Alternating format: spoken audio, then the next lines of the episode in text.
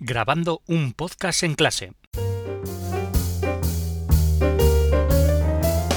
Una actividad conjunta entre el podcast del Búho y el colegio Nuestra Señora del Puy de Estella.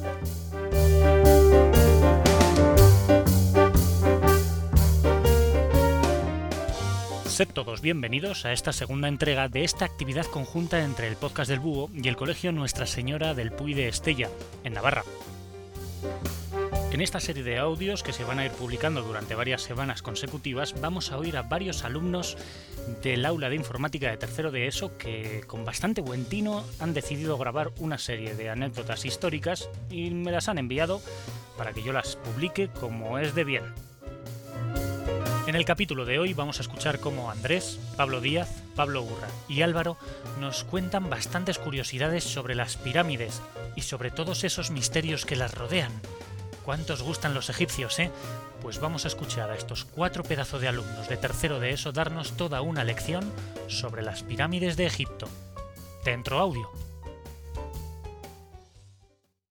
Las pirámides de Egipto encierran tantas curiosidades y misterios que sería imposible descifrar siquiera alguna de ellas. Aquí os presentamos algunas notas que nos han llamado la atención. Hay más de 80 pirámides por todo el territorio de Egipto, la gran mayoría en ruinas, y algunas semi-escondidas bajo las arenas del desierto. Las de mayor tamaño son las de Kiev. La Gran Pirámide es una de las siete maravillas del mundo antiguo, la única que llegó hasta nuestros días.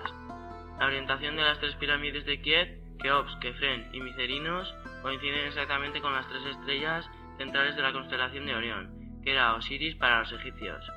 Pese a ser monumentos mortuorios, la creencia de algunos expertos y egipciólogos es que la construcción de las pirámides pudo estar motivada por aspectos cósmicos y religiosos y no atendió criterios prácticos.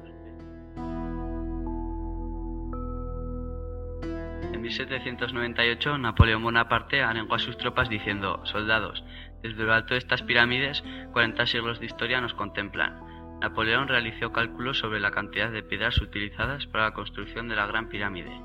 Según sus cuentas, con dichas piedras se podría construir un muro alrededor de toda Francia.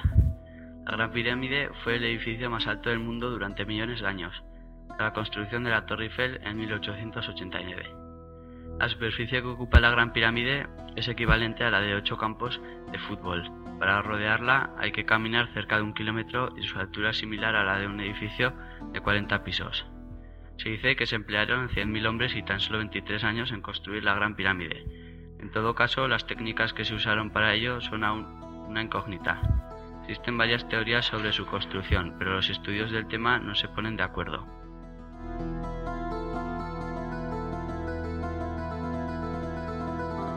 La Gran Pirámide está formada por unos 2.300.000 bloques de piedra. Cada uno de ellos tiene un peso aproximado de 2,5 toneladas. El peso aproximado de la Gran Pirámide de Keops es de 6 millones de toneladas, por tanto serían necesarias unas 6.000 locomotoras para poder moverla.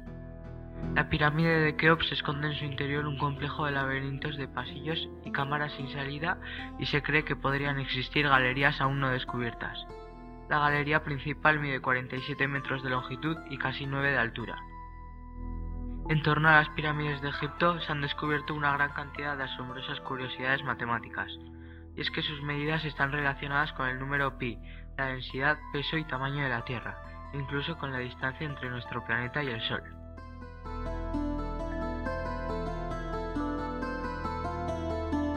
Las pirámides fueron construidas por los campesinos que no podían pagar impuestos al rey. Trabajando para ellos saldaban sus deudas.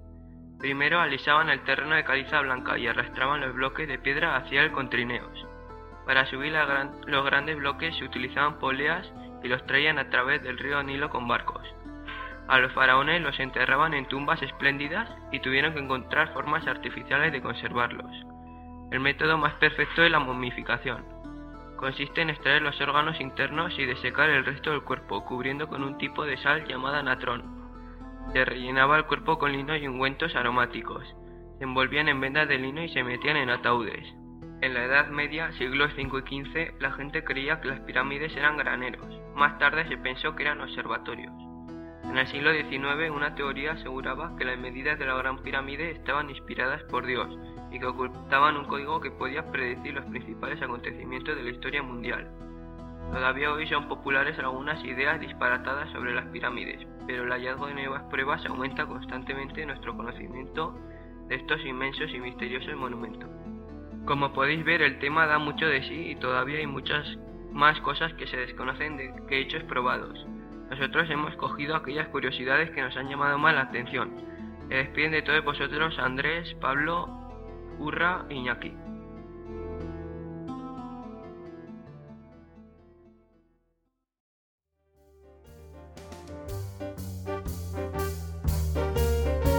Aquí termina grabando un podcast en clase, una actividad que no habría sido posible sin la colaboración inestimable de los profesores María García y Luis López, del aula de informática de tercero de ESO del Colegio Nuestra Señora del Puy de Estella, en Navarra.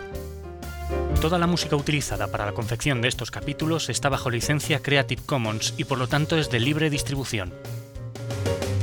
Puedes escuchar este podcast y muchos más en elpodcastdelbúho.com.